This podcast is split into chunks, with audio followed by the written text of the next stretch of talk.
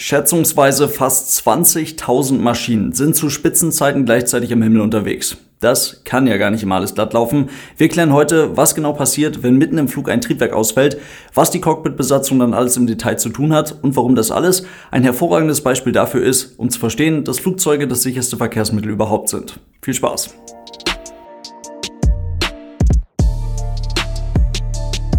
Und damit hallo und ganz herzlich willkommen. Ich hoffe, es geht euch gut. Moderne Triebwerke sind so zuverlässig, dass es mittlerweile absoluter Standard ist, dass ein Pilot oder eine Pilotin eine komplette Karriere durchlebt, ohne auch nur ein einziges Mal ein so ernsthaftes Problem mit einem Triebwerk zu haben, dass dieses abgestellt werden muss oder im Flug plötzlich ausfällt. In Zahlen bedeutet das für eines der wahrscheinlich bekanntesten Triebwerke überhaupt, unter euch sicherlich das bekannteste Triebwerk überhaupt, das General Electric GE90 Triebwerk. Aktuell immer noch das größte und stärkste zivile Flugzeugtriebwerk, welches tagtäglich rund um die Welt im Einsatz ist. Eine, so heißt das, In-Flight Shutdown Rate von 0,001. Das bedeutet, dieses Triebwerk fällt im Schnitt einmal alle eine Million Flugstunden aus oder muss abgestellt werden. Für noch mehr Zahlen, das CFM 56 Triebwerk, das meistgenutzte Turbofan-Triebwerk der ganzen Welt, welches seit 1974 mehrfach modernisiert und in verschiedenen Versionen die Boeing 737, den Airbus A320 und zum Beispiel auch den A340-300 bewegt und was in dieser Zeit über 33.000 Mal gebaut wurde und über 1,13 Milliarden Flugstunden sammeln konnte.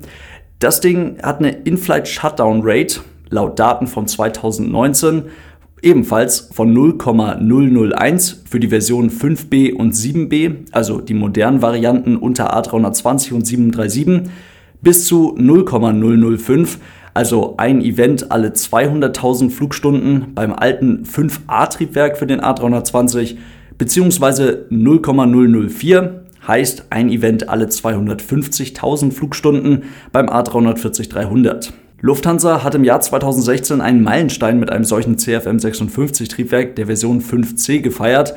Dieser Motor wurde 1993 unter einem A340-300 ausgeliefert und erreichte mehr als 20 Jahre später die 100.000 Flugstunden bei Lufthansa ohne einen einzigen Zwischenfall. Das alles nur mit vier standardmäßigen Überholungen. Und trotzdem, ein Restrisiko bleibt natürlich und deswegen fällt auch immer mal wieder irgendwo auf der Welt irgendwann ein Triebwerk aus. Und das durchaus auch mal im Reiseflug. Reiseflug ist der Zustand, in welchem ein Flugzeug eigentlich die meiste Zeit verbringt. Deswegen sind moderne Verkehrsflugzeuge natürlich auch auf genau diesen Zustand optimiert. Den Reiseflug kann man somit als im Idealfall perfektes Verhältnis zwischen flugzeitabhängigen Kosten und Treibstoffverbrauch verstehen. Flugzeuge fliegen also möglichst schnell bei einem möglichst geringen Treibstoffverbrauch. Und das geht nur in großen Höhen. Dabei laufen die Triebwerke im Reiseflug möglichst effizient, relativ nah an ihrem oberen Limit. Schon noch einige Prozent darunter, allein schon um die Regularien zu erfüllen, dass ein Flugzeug von der sogenannten Dienstgipfelhöhe auch noch weiter steigen können muss. Aber sie produzieren im ganz normalen Reiseflug so um die 80 Prozent des Maximalschubs in dieser Höhe. Fällt jetzt bei diesem Zustand bei einem zweistrahligen Flugzeug eines der beiden Triebwerke aus, dann kann das so also nicht weitergehen. Das Flugzeug verfügt zu diesem Zeitpunkt über eine ganze Menge kinetische Energie in Form von Fluggeschwindigkeit und über eine ganze Menge potenzielle Energie aufgrund der Flughöhe. Verliert jetzt aber die Option, ausreichend viel chemische Energie aus dem Treibstoff umzuwandeln, um dann eben auf der Reiseflughöhe mit eben dieser Geschwindigkeit bleiben zu können. Die Folge ist jetzt also, soll das Flugzeug die Flughöhe halten, dann wird es unweigerlich langsamer. Soll das Flugzeug die Fluggeschwindigkeit halten, dann muss es definitiv die Flughöhe aufgeben. Beides zusammen funktioniert nicht mehr. Das heißt, das Cockpit-Personal ist jetzt also dazu angehalten, recht zügig richtig zu reagieren und die natürlich noch vorhandene Energie vernünftig so zu nutzen, wie man sie am besten gebrauchen kann. Und dafür liefert uns Airbus direkt mal drei unterschiedliche Strategien. Eine Standardstrategie, eine Obstacle-Strategie und eine Fixed-Speed-Strategie. Für die Standardstrategie fliegt man den dann jetzt nötigen Sinkflug mit einer Geschwindigkeit von Mach 0,78, also mit der Geschwindigkeit, die wir eigentlich auch ganz normal so im Reiseflug haben, beziehungsweise 300 Knoten Indicated Airspeed, wenn man dann etwas tiefer ist. Das ist ziemlich schnell, garantiert damit aber auch einen ganz wichtigen Punkt. Denn das Flugzeug befindet sich dann im sogenannten Stabilized Windmill Engine Relight In-Flight Envelope. Das klingt wahnsinnig kompliziert, bedeutet aber eigentlich nur, dass wenn wir da vorne im Cockpit nach einer Analyse des Fehlers zu dem Schluss kommen, dass das eigentlich immer noch völlig intakte Triebwerk definitiv so schnell wie möglich neu gestartet werden sollte, zum Beispiel nach einem klar erkennbaren und dann umgehbaren Fehler im Fuelsystem oder nach dem Durchfliegen einer Vulkanaschewolke oder was auch immer, dann garantiert diese hohe Geschwindigkeit im Sinkflug ab Flugfläche 275, also ab 27.500 Fuß abwärts, das stabile Mitdrehen des Triebwerkes im Fahrtwind bzw. im Flugwind, was wiederum die Chance des erfolgreichen Wiederanlassens des Triebwerkes stark erhöht. Und das klingt ja schon mal ziemlich gut. Nachteil ist aber dabei, aufgrund der hohen Fluggeschwindigkeit und dem damit zustande kommenden hohen Widerstand bauen wir doch relativ zügig Höhe ab. Um allerdings eine möglichst geringe Sinkrate zu erhalten, wählt man die Obstacle-Strategie. Dabei reduziert man die Geschwindigkeit des Flugzeuges auf die Green Dot Speed, also die Geschwindigkeit mit dem besten Auftrieb zu Widerstandverhältnis, beziehungsweise dann in diesem Fall die Engine Out Operating Speed, die uns eine möglichst geringe Sinkgeschwindigkeit ermöglicht. Ganz klarer Vorteil, wie es der Name Obstacle-Strategie vermuten lässt. Damit kommt man eventuell doch noch über den Berg, über den man mit einer der anderen Strategien nicht mehr gekommen wäre.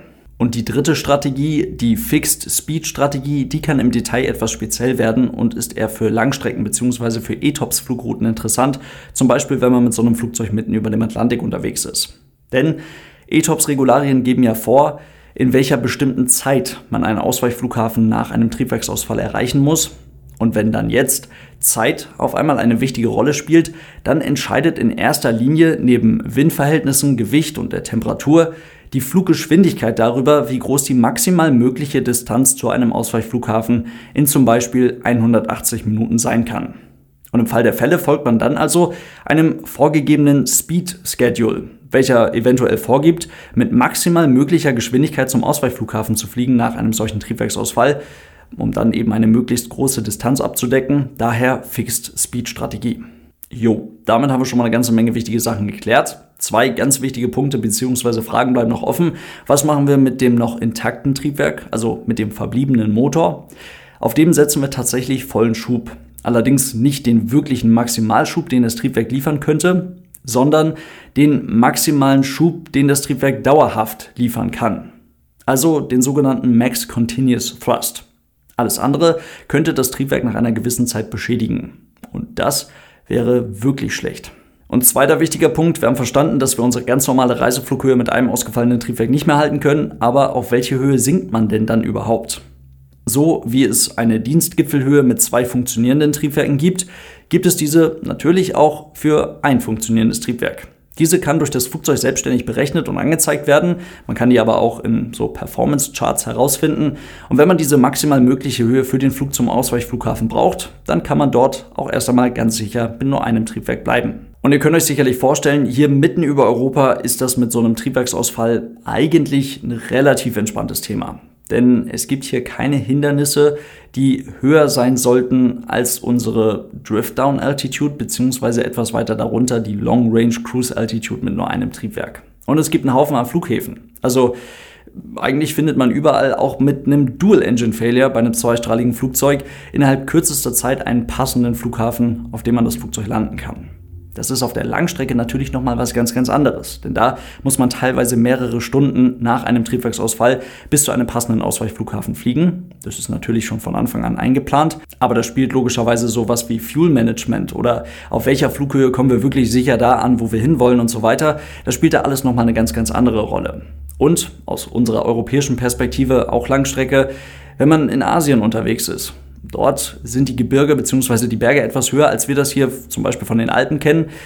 Da kann das durchaus mal der Fall sein, dass die Berge etwas höher sind als das, was die Flugzeuge mit nur einem Triebwerk maximal halten können. Und so gibt es dann für bestimmte Teile der Welt sogenannte Crossing Charts, die einem bestimmte Escape Routes für jeden Punkt auf der Flugroute vorgeben, sodass man dann nach einem Triebwerksausfall ganz genau weiß, wann man wie in welche Richtung drehen muss, damit man mit dem verbleibenden Triebwerk nicht irgendwo auf einen Berg zufliegt.